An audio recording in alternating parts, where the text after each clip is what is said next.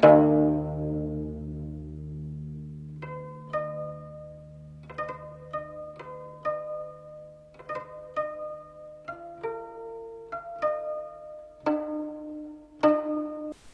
位听众朋友，大家好，我是小玩意安迪，欢迎大家去收听咱们这一套琥珀蜜蜡收藏的知识讲座。那么在咱们这一集当中呢，仍然是就着前面几集的内容，给大家继续讲解这个琥珀蜜蜡的这个优化的这个方式，以及它的这个一些鉴定的相关知识。那么在咱们这集当中呢，给大家讲解的是很多朋友都非常关心的一种琥珀蜜蜡的优化方式，那么呢就是所谓的水煮。不过我们要先说一点是什么呢？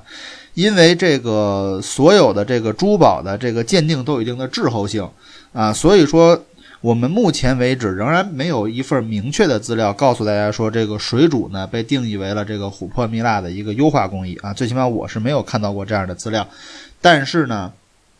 因为一方面呢，就是目前为止所有的水煮蜜蜡呢仍然可以开出来原矿琥珀蜜蜡的证书啊，然后另外一方面呢，就是我们相信呢这个相关的机构呢其实是一定知道。水煮蜜蜡这个问题的存在的，然后它并没有特殊指明这个是一个处理方式的话呢，其实从另外一点来讲，就是它已经默认了这应该呢属于一种琥珀蜜蜡的优化方式。所以我们仍然呢是把水煮蜜蜡呢，就是或者蜜蜡的这个水煮这种优这种这种工艺啊，放在这个优化啊这个层面里来讲。那么首先要解决第一个问题就是我们为什么要水煮？那么可以说呢，水煮蜜蜡或者说蜜蜡的这个水煮工艺是完完全全啊，这个呃欧洲人或者就是准确讲俄罗斯人也好，乌克兰也好，是完全为了契合咱们中国市场的需求所开发的一种这个蜜蜡的优化方式。那么为什么这么说呢？因为它的目的啊是非常单纯的，就是为了得到看似满蜜的。这个蜜蜡，无论呢是白蜡也好，或者说是这个咱们机油黄的这种满蜜也好，那么这种呃色系或者这种这个蜡质的这个蜜蜡呢，在中国市场呢是尤其受欢迎。所以我们可以说呢，水煮蜜蜡为了获得啊是满蜜的这个蜜蜡的效果，那么它其实的本质目的呢是完完全全为了契合咱们中国市场。那么与绝大多数我们之前提到过的一些这个琥珀蜜蜡优化方式啊相同，那么水煮蜜蜡呢也是往往来讲选用金角蜜，就是有一定蜜还有一定这个破的这个蜜蜡呢作为原材料，然后呢来通过某种加工方式啊来获得这个最终呢来获得这个满蜜看似满蜜的这种。呃，珠子的效果，那么它的这个原理的方式与咱们之前所讲过的一种做这个金包蜜的方式是截然相反的感觉。就是咱们之前提过那种做金包蜜的方式，是让这个琥珀破的这个材质围绕到这个蜡的，围绕到或者围绕到这个蜜的周围，使得蜜在中间，然后呢琥珀在外面。那么这个相反，我们的目的呢是让这个蜜看似都在表层上，看着它是满满的，然后让这个珀呢到这个物质的中间去。那么水煮蜜蜡呢，其实基本就是用这么一种方式啊，就是用它的珀到中间去，蜜到外面来的一种方式呢，把金角蜜的这个原材料呢改造成为满蜜的这个成品。那么这个具体的操作方式呢，其实与这个压青之类的工艺也是相同的，仍然是通过在极高的气压下啊，宣称啊，据称是五到六个大气压啊，然后呢，在极高温度的水大家，因为都知道大家知道水的沸点会伴随着大气压的升高。啊，然后呢，这个也会有所升高，所以说呢，是在极高温度的水这个当中呢来水煮形成的。那么，所以就说这个工艺绝对不是大家想象的，说我们今天拿一个做饭的锅，然后把这个蜜蜡搁进去，然后咱们拿水煮就行了，这个是不可以的，仍然是一个需要使用非常这个高级别的这个。呃，工业上的一些这个设备啊，以及一些手法呢，才能够实现的一种作假。那么，这就是关于为什么会有水煮的这个蜜蜡以及水煮蜜蜡的方式的一些相关知识。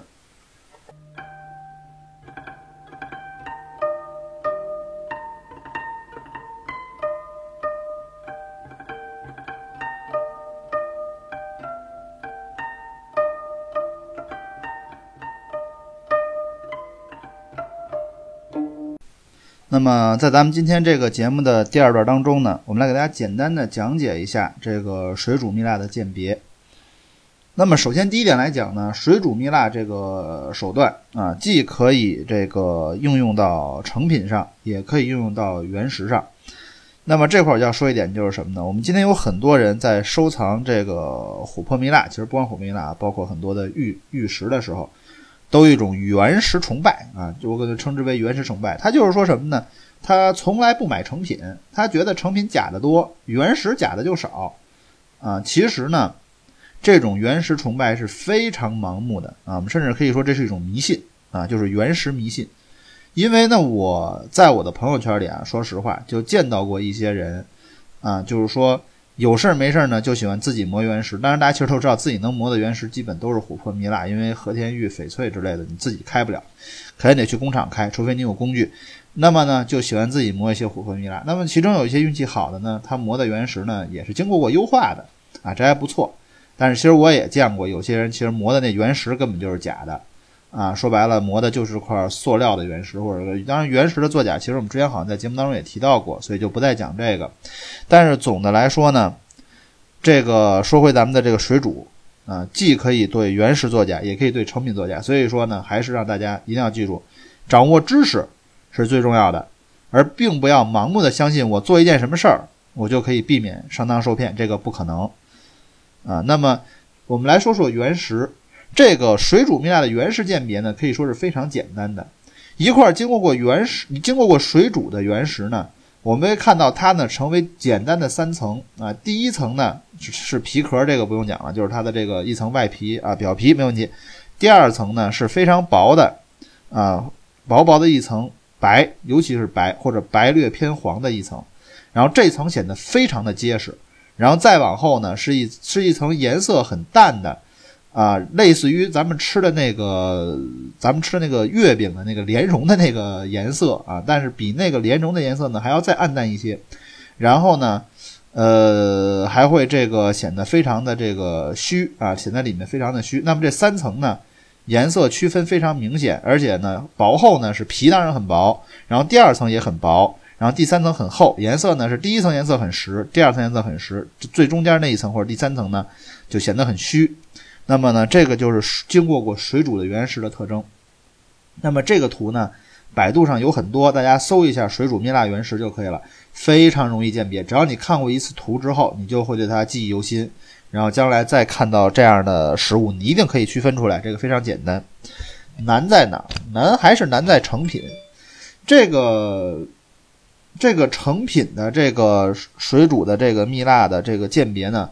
我们试图呢通过图片啊去尝试的去做过一些解释，然后呢试图通过文字，包括咱们今天呢用的是语言，可以说呢仍然很难描述清楚。那么首先我们来简单的说一个原理是什么？水煮蜜蜡原理刚才我们刚说完，说是让这个蜜啊到外面来，破到中间去，所以说它形成的这个满蜜呢。一定是看上去呢比别的要空虚的多，就是比真正的满蜜要空虚多。就是同样的厚度的东西，你打光过去，它的这个透光感一定是与那个真正的满蜜相比呢是显得更透彻的，啊，这是它的特点。那么因这因为是它的这个形成原理导致的，因为它只有外面这一层是蜜，里面都是破，所以说它会有这样的一个特点。那么另外一方面是什么呢？就是说这个咱们经过过水煮的。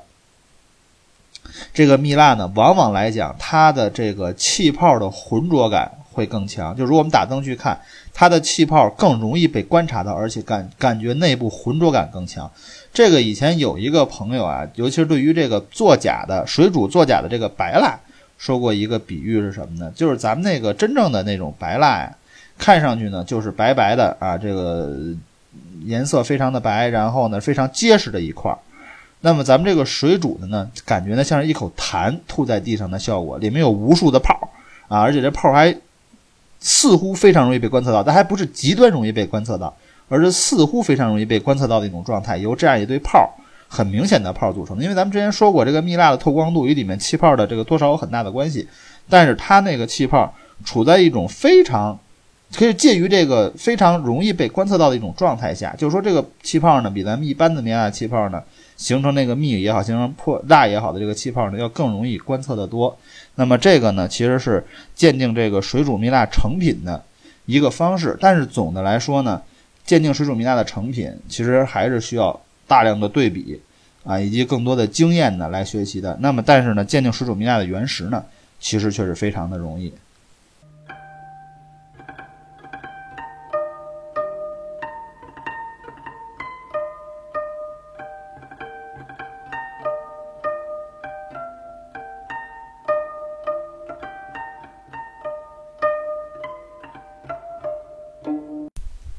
那么，经过前面几期节目的讲解呢，可以说我们已经基本涵盖了我们现在市场上常见的所有的琥珀蜜蜡的这个优化方式。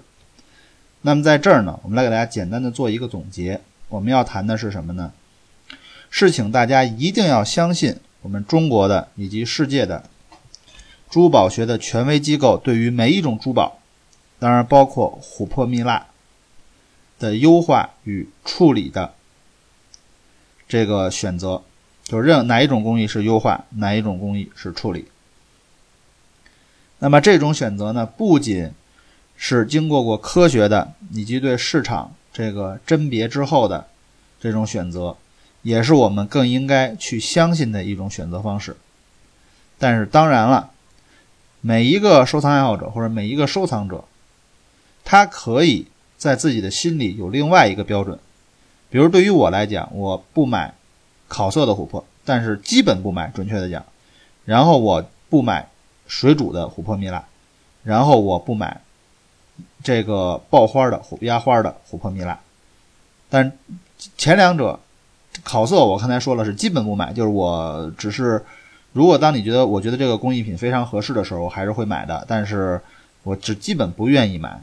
那么水煮呢，我是完全不碰。然后至于这个压花工艺呢，我是因为个人不喜欢花破，所以我不碰。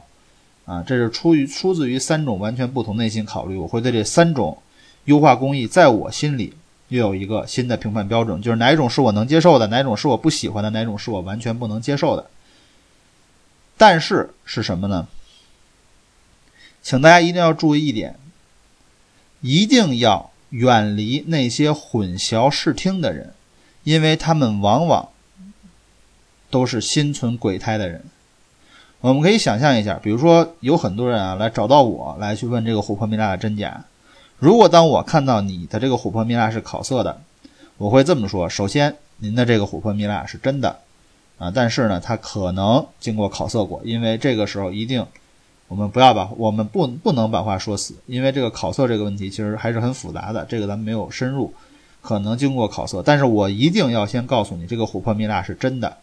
然后再说后面的问题。而今天有些人呢，上来就是啊，你这个蜜蜡是烤色的，它是假的。这种人往往后面会接句什么呢？我这儿的所有蜜蜡都是不烤色的。那你来想一想，它的本质目的。到底是为了给你传播知识，还是为了卖货？如果要是说他是为了传播知识的话，那他传播的是个错误的知识。只有两种可能：第一种，他心存鬼胎；第二种，他自己本身对琥珀蜜蜡的理解就不到位，所以这个人不可信。而如果他是为了卖货的话，一个选择用彩。别人的藏品去卖货的商家，在我看来呢，一定是一个非常不成熟、不负责任的商家。这个道理其实，在收藏圈里是非常简单的，因为我们无论是工厂也好，还是什么也好，我们都知道，咱们的收藏这个圈子是非常奇妙的。比如有一些东西，可能故宫都宣称只有一件，但是你都能在民间找到这找到一个。更完整的，比如故宫说有一件，但它是个残品，你都甚至有可能在民间能找到一个真正完整的整器。所以说，这种盲目的去用贬低别人的藏品来售货的商家呢，往往来讲呢，要不然就是入道不深啊，他可能不懂啊，盲目的自大；要不然呢，就也是心存鬼胎。所以这点呢，是需要大家一定要记住的。学习正确的知识，用知识来武装自己，保护自己，而并不是听信江湖骗子胡说八道。这点非常重要，相信权威的知识非常重要。那么呢，这就是咱们今天这一集的全部内容。非常感谢大家的收听，我是小玩爷安迪，我的个人微信 ID 是三四四九零零四零三三四四九零零四零三。